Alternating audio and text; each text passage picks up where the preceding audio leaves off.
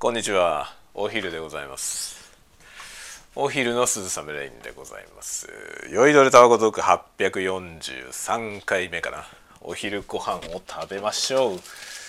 えー、まだスパゲティ湯がくか。スパゲティ湯がきますかね。でパスタソースは何がいいかな？あこれいいんじゃない？きのこと野沢菜にんにく醤油味。これでいきましょう。美味しそうでございます。水水を入れる音から。水を入れる音から。はい。ドン。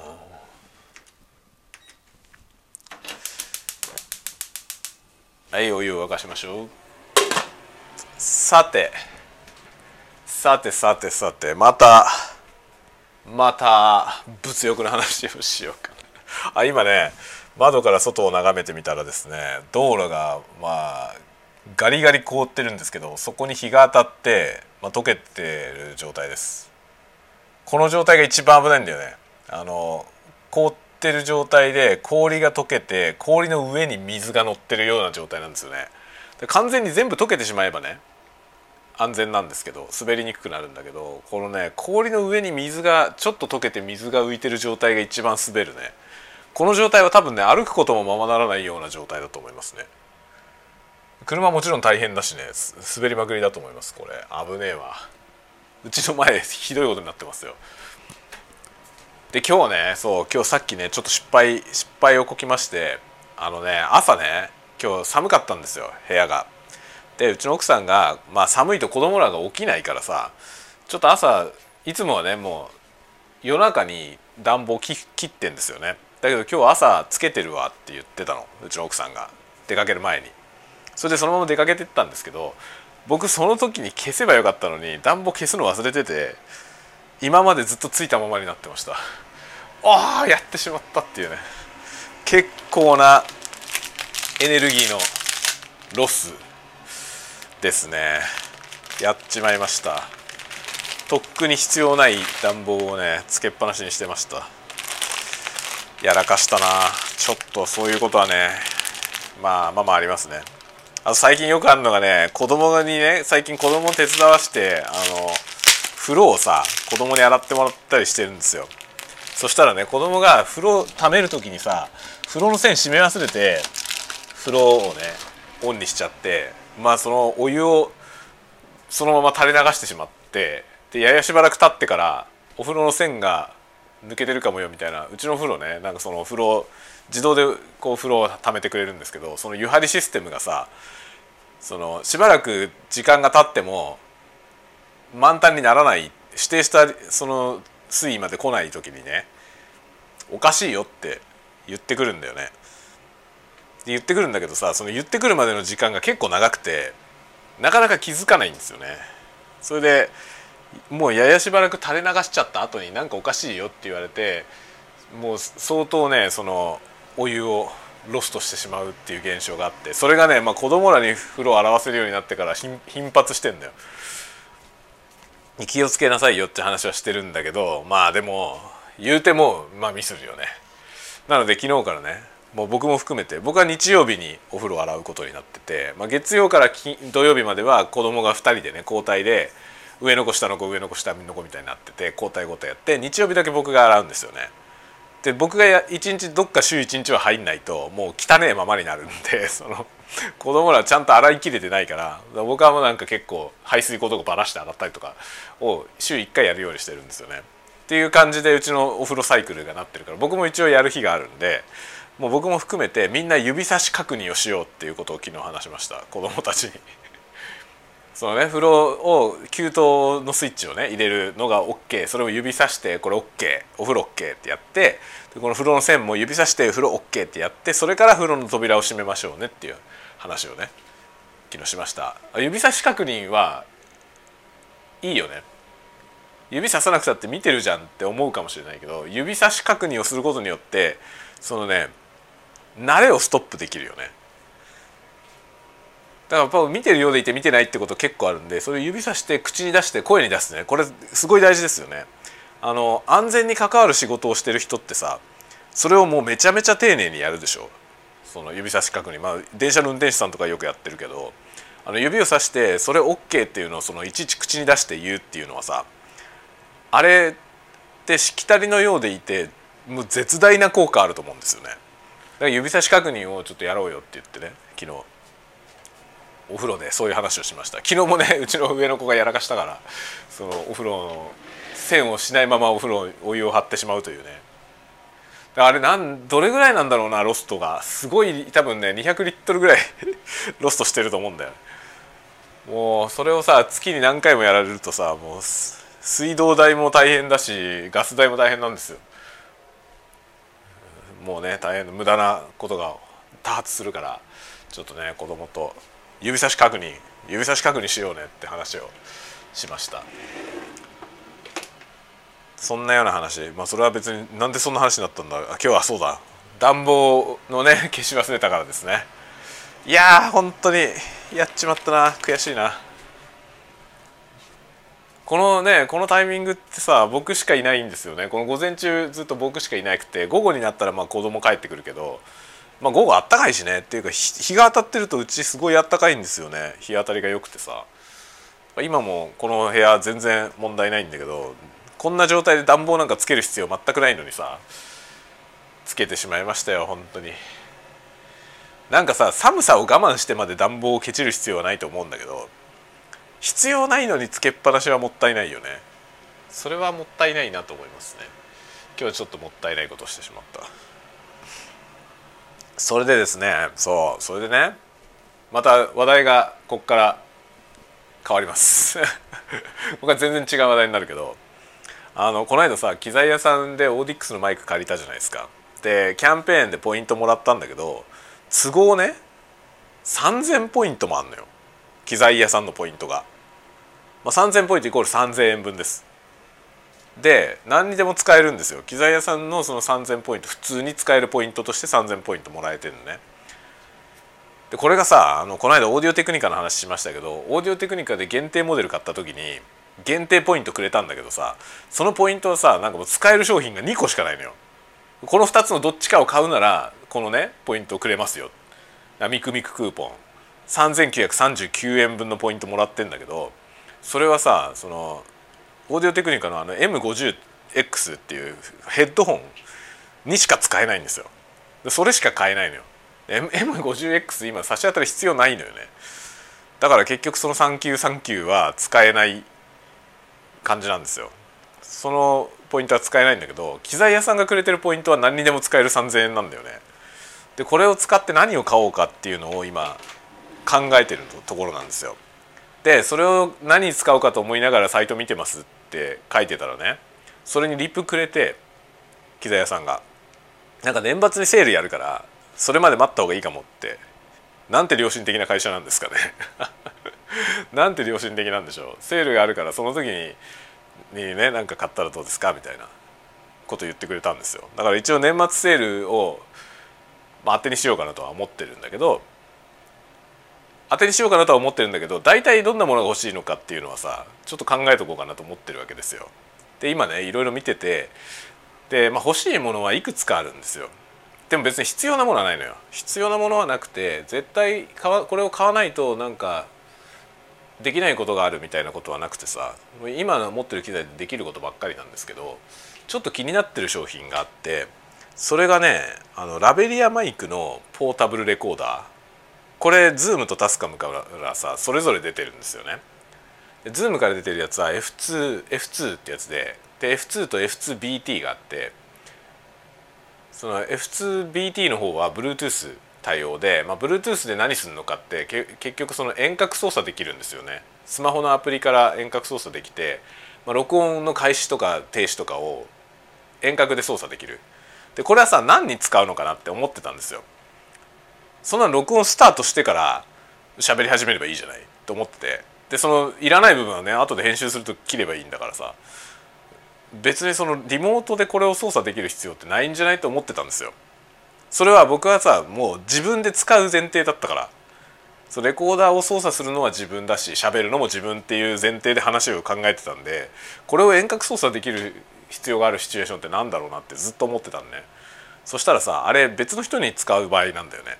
つまり自分じゃない人につけてその人のしゃべりを録音したいっていう時にでもその人は機材のこととか全然分かんない可能性もあるわけじゃないだからその人にもう何も負担をかけないその体にセッティングさえすればねあとはもう自由に動いて喋るだけでいいですって状態の方がいいんですよね。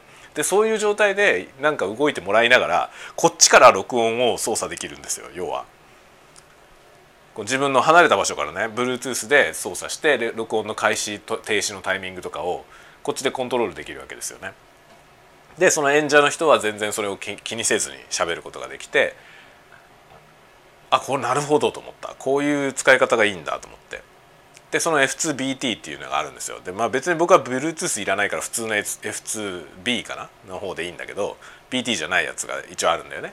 でそれでいいんですよ。でそれかタスカムの類似のやつが DR10L Pro っていうやつがあるんですよね。DR10 まあ DR のシリーズの。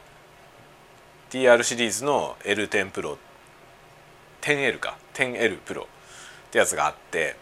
で、まあ、DR の 10L っていうのは随分昔からずっとある。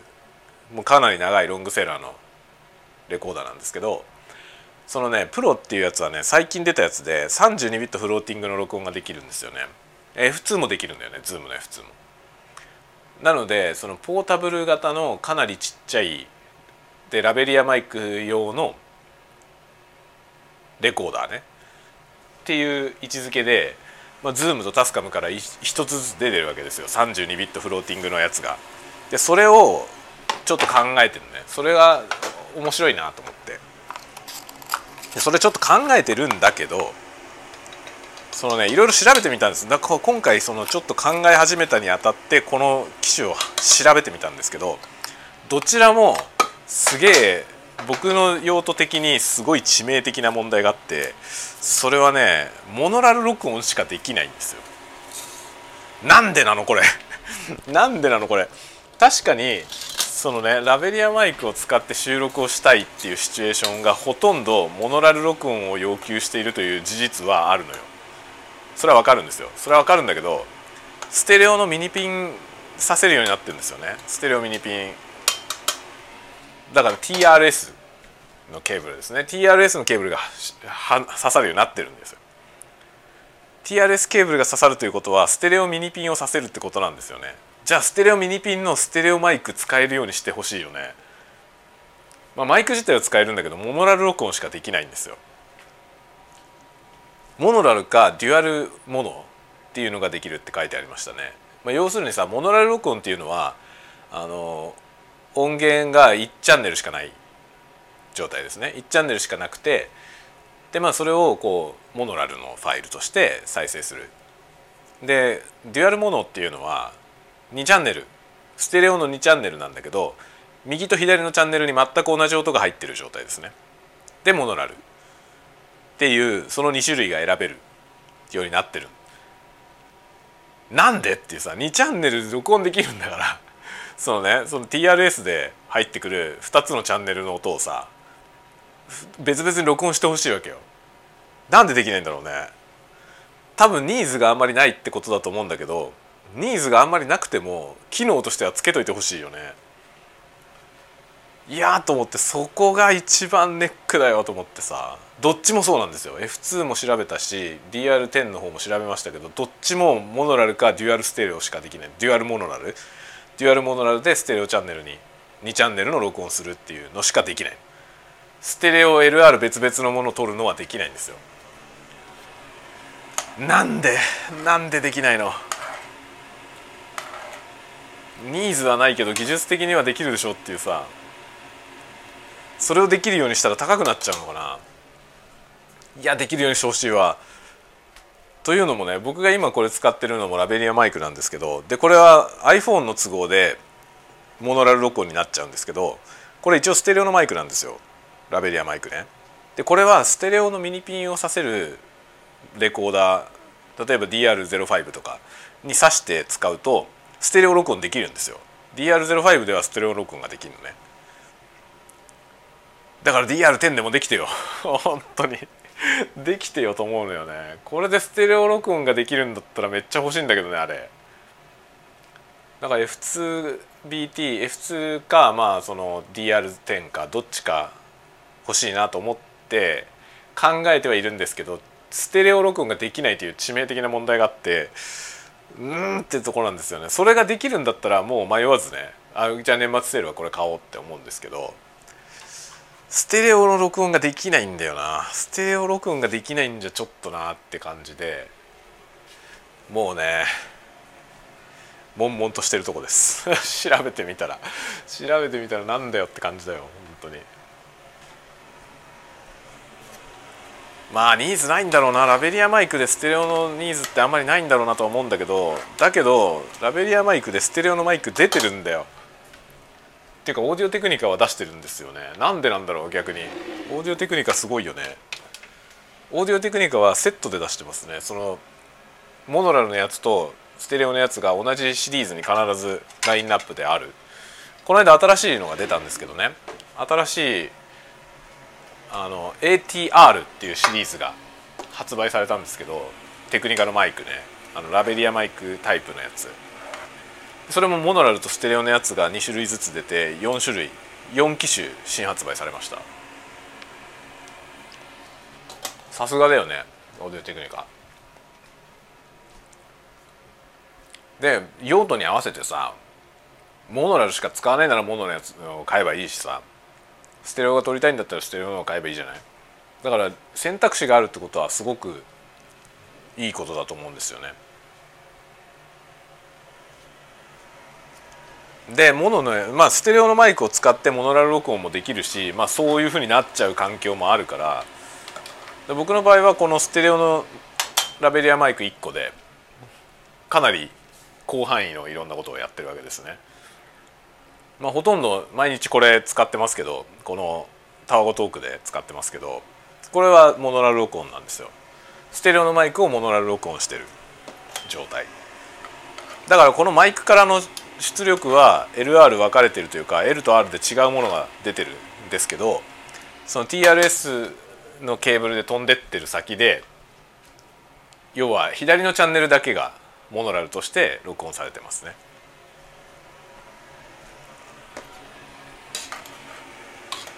左チャンネルしか録音されない状態に今なってるこれは別にさいいんだよ。これそういうねこのこの機材ではそれしかできないからまあそういうふうになってるんだけど。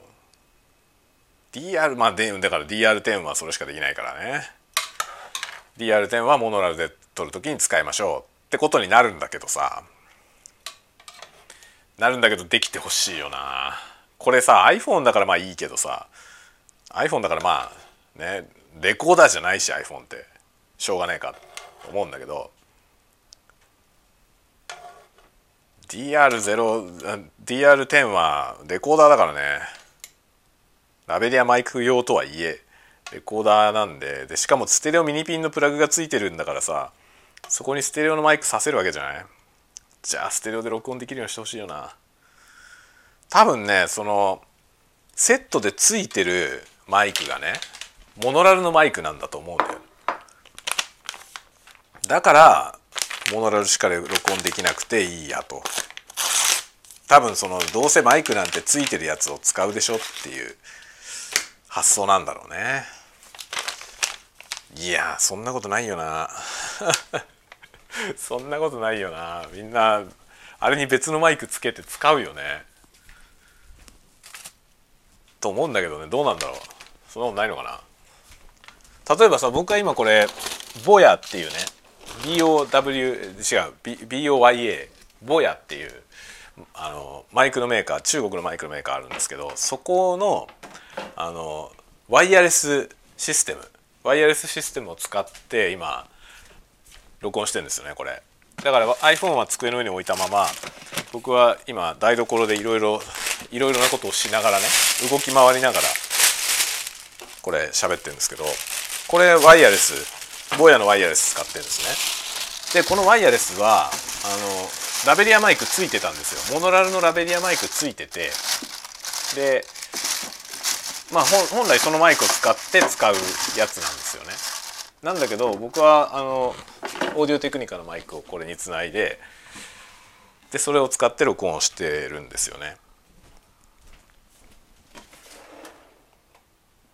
もともとついてたラベリアマイクは多分モノラルのやつなんだよな。それはもう全然使ってないけど。そういうのがついてましたね。であんまり質もそんなに良くはなかったんでこっちのマイクの方がはるかに音がいいですよね。だからさ DR とかだってさ結局そのまあそれなりのマイクはつけてると思いますけどね。 TASCAM も ZOOM もマイク作ってるメーカーだからまあ多分まともなマイクをつけてはいると思うんだけどさ。だけどそれであったとしても他のものも使いたいじゃない。だってどうせそれはね固定じゃなくて交換できるようになってるわけだから。他のも使いたいよね。そして他社のマイクを使うっていう選択肢が入ってくるならステレオのマイクを使う選択肢もあってステレオでレコーディングできるようにしてほしいんだよな。できないんだろうか。どうしてもできないのかな。なんかファームとかでできないのかな。ファーム改善とかで。できると思うんだけどねそのジャック自体は TRS のジャックなんですよ。TRS っていうのは T と R と S と、まあ、3つ入ってきてる状態だよね。っていう状態でまあそのステレオミニピンの場合は TRS の3つでそのあれですよね。L チャンネルと R チャンネルとグランドを出すわけよね。であのヘッドセットとかだと TRSS TRRS か。TRRS でその R が2個あるんだよね。で LR まあ聞く方の LR とマイクのマイクがモノモノチャンネル。ででグランドがあって4つ、まあ、4ついけるようになってる、まあ、それを4曲って言ったりしますけど4曲のケーブルを使いますよね。で iPhone はさなんかその4極のやつがつなげられるようになってるんだよね。ライトニングから4極に変換するようになっててヘッドセットみたいなものが使えるんですよ。でヘッドセットみたいなものが使えるようになってるからモノラルなのよね。TRRS でモノラル。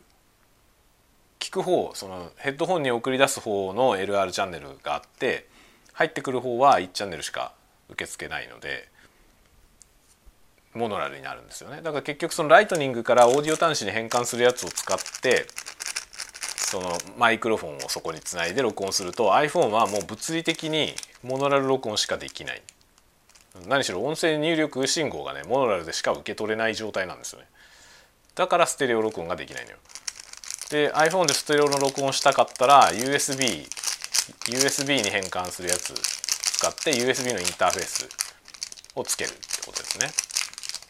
で USB インターフェースにすればさその音声入力も複数のチャンネルがいけるんですよそのインターフェースの性能によるようになるからまあインターフェースが何チャンネルかによってその何チャンネルのインプットができるかがね変わりますね。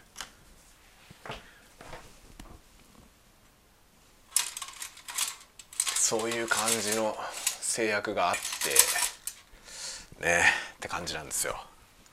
だからこう夜のねあの例えば昨夜のやつとかは Blue Yeti で喋ったんであのステレオ録音になってましたねでも今日のこれは今あのライトニング変換でライトニングから音声端子に変換してそこにワイヤレスをつないででラベリアマイクステレオだけどステレオのマイクだけどそれはモノラルになってしまうというそういうことになっているわけよ。ここら辺は本当にいろんなさ面倒くせえ話がいっぱいあってさ本当ねなんかだか目的のことを達成するためにはどういう方法を採用すればいいのかっていうのが本当にね難しいよね。まず自分はどういうことをしたいのかを明確にしてそのためにどんな機材が必要なのかっていう発想でこう考えていく必要があるね。だからまあ DR10 とか F2 はね興味あるんですよその Zoom の F2 とタスカムの DR10 プロ、まあ、興味あるんだけどいつ使うのか問題があるんだよね。いらなくね？っていうのはある。それで、まあ、ちっちゃくて便利っていうのはありますね。だからワイヤレスで今これねワイヤレスでやってるけどこのワイヤレスが必要なくなるんですよね。ワイヤレスじゃなくてそのそもそもレコーダーを自分のポケットに入れてで動き回りながらレコーディングをするっていうのができるようになりますね。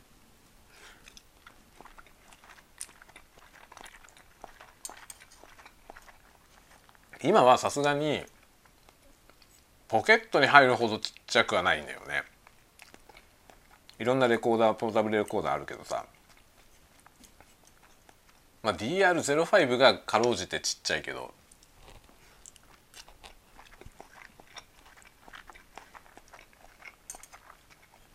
まあ、F2 とか DR10 はもっとちっちゃいんで。あれば面白いだろうなとは思うんだよな。だけどステレオが取れないという問題が一番でかいですね。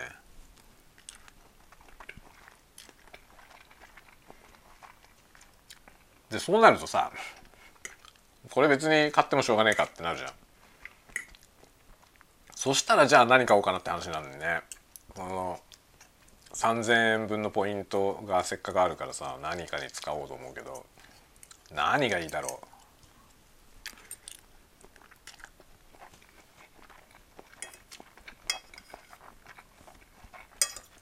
他に欲しいものがあまりないんだよな。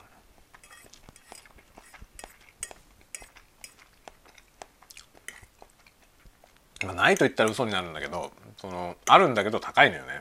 でそんな高いものを買うほどの余裕がないからまあちょっとね、まあ、1万円台ぐらいでのもので買いたいなと思うんだけど。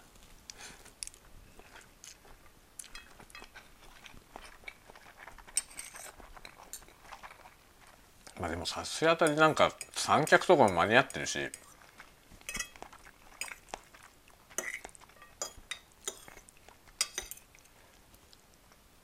ジンバルもあるしな。ジンバルもあるしだ機材屋さんで扱ってるようなもので僕が欲しいようなものっていうのが今差し当たりないんだよ。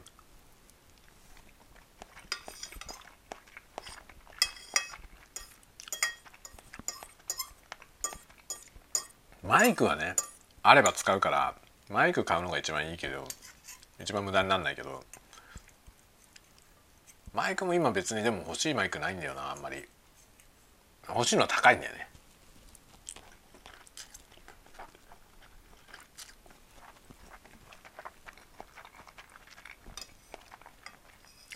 でなんか厚電のね厚電の安いマイク買ってみようかなと思ったんだけどでそれはさいろんなの扱ってるんですよね機材屋さんで。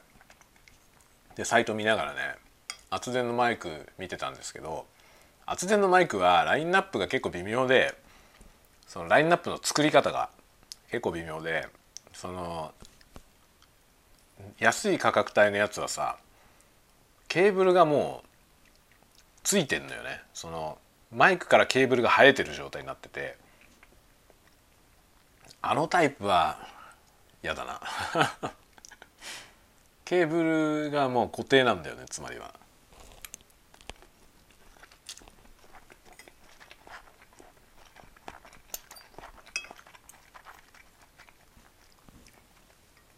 だから例えばねあのショットガンマイクで厚電のショットガンマイクで SGM250 っていうやつがあるんですよ250それ SGM250 のシリーズがいっぱいあって250の CX とか MX とか何もついてないやつとかあるんですよ。あと H か。4種類ぐらいあるのね。250が。でどう違うのかなと思ったら CX は普通の XLR ケーブルがもう生えてる。そのマイクから直接生えてる状態で。で MX はなんかミニピンのステレオミニピンみたいなやつが生えてるの。マイクから。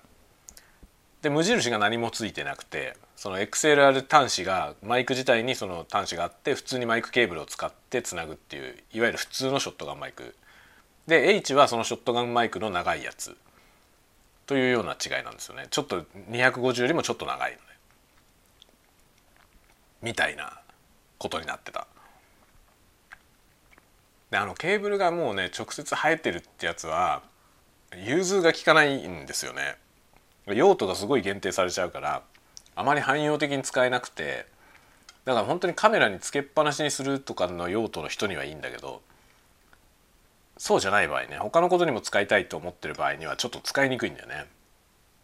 でケーブル生えてるやつの方が安いんですよっていうようなラインナップになっててそこは結構微妙だなと思いますね。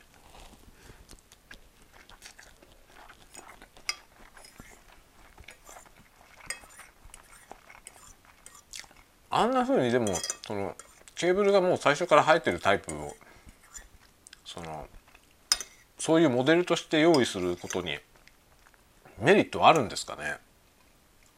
なんか会社的にそのそういうやり方をするとコストがかかりそうな気がするんだけど。汎用のやつにしといてさその汎用のやつにいろんなタイプのケーブルをさこれ用のやつですって言ってその長さのね。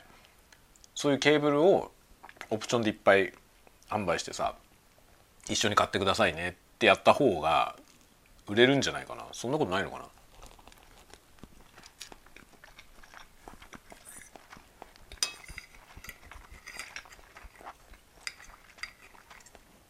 そこら辺がちょっとね圧電の圧電のなんかラインナップがちょっとねよくわかんないですね。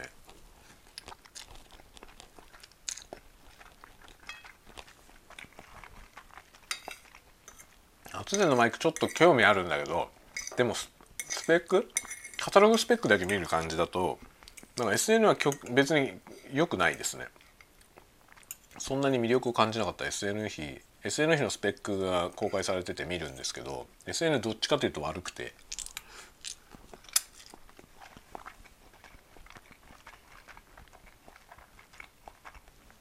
値段の割に SN が悪い印象なんだよね。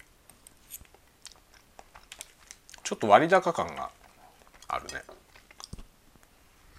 それはさあの変なラインナップのせいじゃないのかな？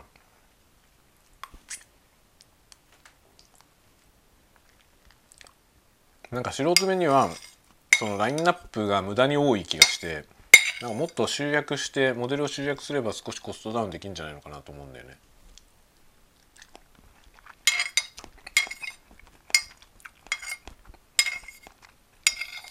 ちょっとでも僕そういうののそのプロダクトの製造業みたいなことのコスト感が分かんないから分かんないんだけどちょっとなんか圧電のマイク興味あるんだけど、うん、割高感があってちょっと二の足を踏んでしまうな。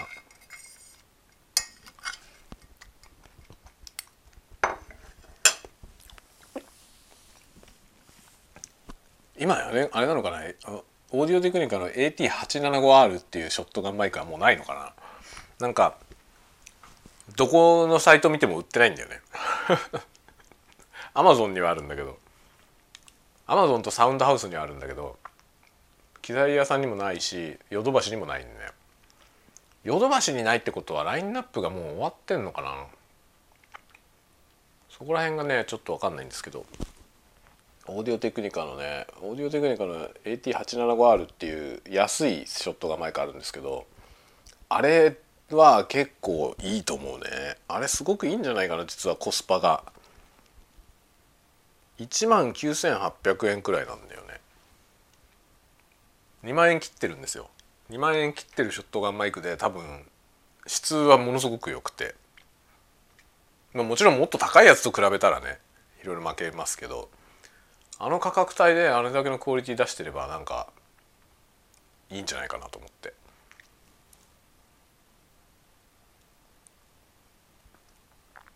僕はなんかもうちょっと高いさそのテクニカルもうちょっと高いやつを使ってるんですけど AT8015 ってやつ使ってるんですけどね。でも多分 AT8015 が高いのは長いからなんだよ。長さが長いから。だから多分音としては AT80875R の方が音がいい可能性がある。あるんだよな。875R を買えばよかったんだよな。失敗した。失敗したんですよ。そのね8015はね長さが長いつまり遠くの音を取れるようにチューニングされているのでで僕はねその方が遠くの音が近くに聞こえるような性能の方がね臨場感のあると音が取れんじゃないかなと思ったのよ。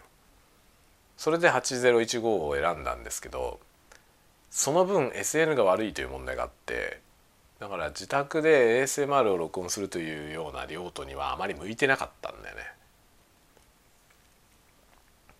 多分それだったら 875R でよかったと思うんですよ。失敗したんだよな。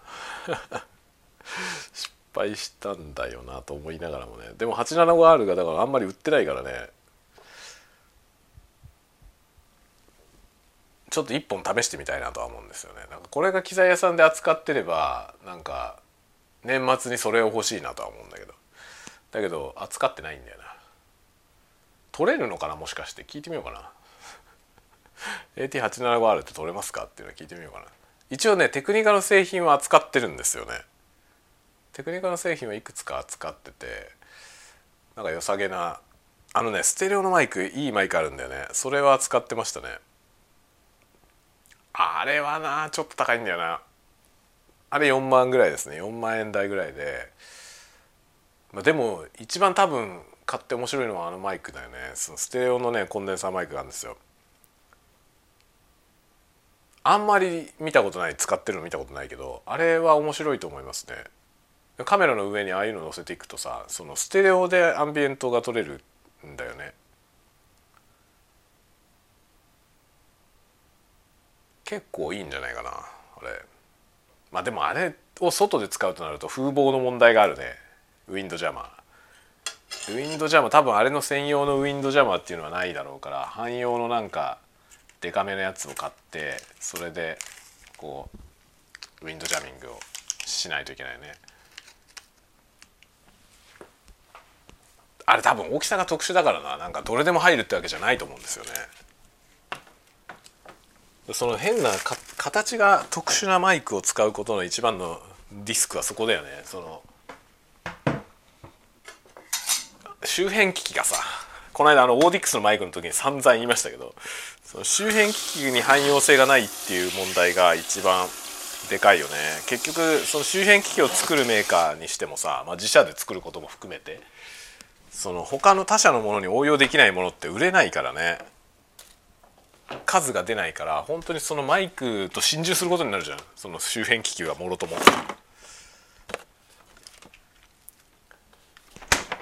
そこは結構重要なポイントですよね。汎用性っていうのはある程度大事だよね。そのスペシャルなモデルはもちろんさその他社との差別化の意味でスペシャルが必要ではあるんだけどその形をスペシャルにしちゃうと他のものとの応用が効かなくなってで結果としてさなんかユーザーを狭めてしまうというか入ってくる人に対しての敷居になってしまうよね実際問題圧電圧電じゃないや。あのオーディックスのマイクはそうだったよな。完全に。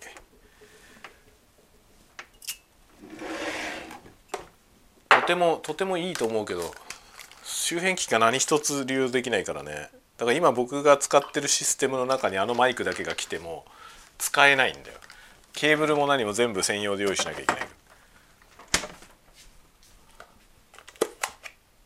なんか今回だからいろいろ考えるきっかけになりましたねオーディックスのマイク借りたことが。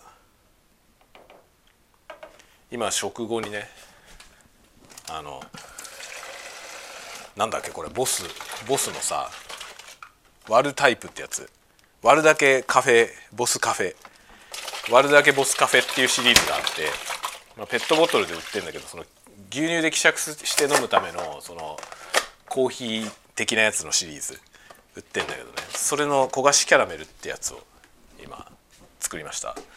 これおすすめだよ。これめちゃくちゃ美味しい。このねボスのシリーズ。このシリーズいろんなのがあってまあどれもこれも美味しいですね。僕は普通のコーヒーのやつはあまり買わないけどあの普通のコーヒーは自分で入れるから買わないけどね。このフレーバーコーヒーみたいなやつは見ると買うね。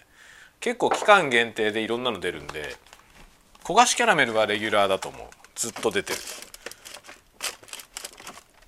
期間限定でヘーゼルナッツのやつとかが出たりするんでそれがねまた美味しいよ。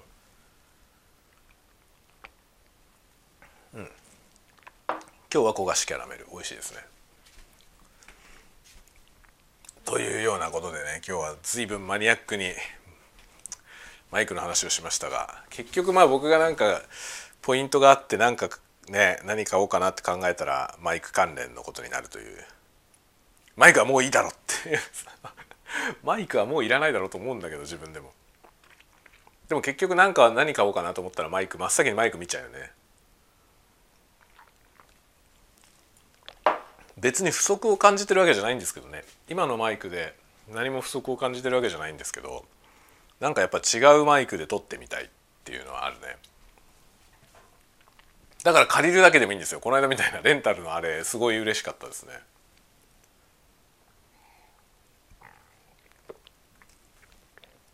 いろんなマイクをああやって借りられたらいいのにね。タスカムとかはなんかレンタルサービスをやってますよね。お金払って借りるんだけど。だけどねタスカムのレンタルサービス高いんだよ。高くてこんなレンタル借りる人いんのかなと思う。PCM レコーダーとかも貸してくれるんですよね。レンタルサービスがあってさ。で僕なんか無料のキャンペーンをやった時に無料レンタルで借りたことありますけどあれ普通にねお金払うといつでも貸してくれるんですよ。リースみたいな感じで。で結構長い期間貸してくれるようなコースもあんのよ。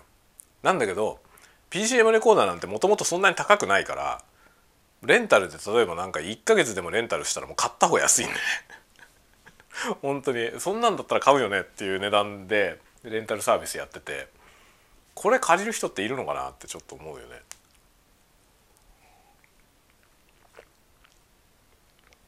なんかあれなのかな。会社とかそういう組織で借りる場合に借りるのかな。資産として持っちゃうと面倒くさいから。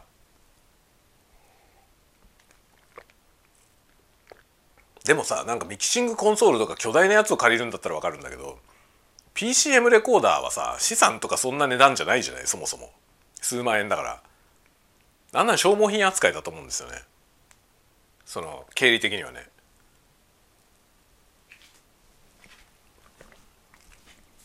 じゃあ買った方がよくねっていう。一回しか使わないとしても買った方がいいよね。だって持ってればまた使うかもしれないじゃない。レンタルサービス使うよりも全然買った方が安い。本当。というようなことで。あとねヨドバシカメラのポイントがめちゃくちゃたくさんあるから。ヨドバシカメラのポイントは5万近くあるんだよ。それを何に使うか。まあ今のところ僕はあのポータキャプチャータスカムのポータキャプチャー X6 を買おうと思っています。それはもうね十中八九決めてる。あれはもうあれば間違いなく使うからね。絶対便利。だけどまだまだ買ってません。ちょっとタイミングをタイミングを逸して買ってない。ね例えば明日とかにね子供のなんか発表会みたいなのがあんのよ学校の。でそれを撮影しに行くけどまあだからそれに合わせて買えばよかったんだけどさもう間に合わなくて。今買ってもしょうがねえなみたいな。でそれの直後に届くような買い方してもあれだからさ。って考えるとまあいいやしばらくまたペンディングでいいやみたいな感じになって永遠に買えないっていうパターンですね。そんなようなことをいろいろやってます。もうとにかく物欲がもう次から次だ。果てしなく欲しいものがあるね。ということでまあ年末だしね。クリスマスプレゼントじゃないですか。自分へのクリスマスプレゼント、まあ、サンタクロースがねくれるという。サンタクロースがくれるんだよね。なんか。サンタにもらおう。なんか。そういうわけでわけわかりませんが。まあ今日はこんなところで。お昼はこんな感じでいこうと思います。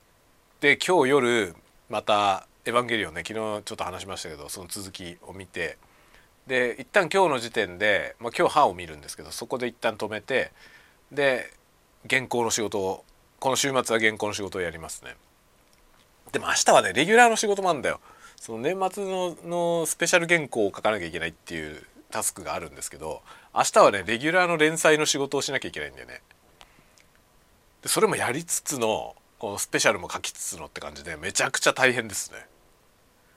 めちゃくちゃ大変なスケジュールですが頑張ります。まあ好きだからね好きでやってる仕事なんで楽しめますね。楽しみながら頑張ろうと思います。さてさてそんな感じですかね。であとなんかあれだな Audix の話は一回なんかどっかにまとめようと思っていてまあどっかにまとめんならノートがいいよねってことで一応ノートにね書こうかなと思っています Audix の。レビュー。ノートが多分いいよね。そのあれシェアしやすいし。一応さ僕自分のブログも持ってるけどあんなとこに書くよりも多分ノートに書いた方がね見てもらえると思うんだよね。って感じで書こうと思ってます。それもどっかでやんなきゃ。もうやることいっぱいあんな。師走は忙しいですよほんとまあ皆さんも本当に体調に気をつけて頑張ってくださいね。多分ねみんな頑張らなきゃいけないじゃんこの師走はさ。何かしら、まあ、家の掃除とかね大掃除とか頑張んなきゃいけないでしょ。大掃除の話題もね大掃除シーズンになったらしていこうと思います。大変だよ大掃除。僕の部屋は汚いからな。そのこれの掃除もしなきゃなってずっと思っています。思ってるだけでやってません。ではではではまた次回のタワゴトークでお待ちしております。またね。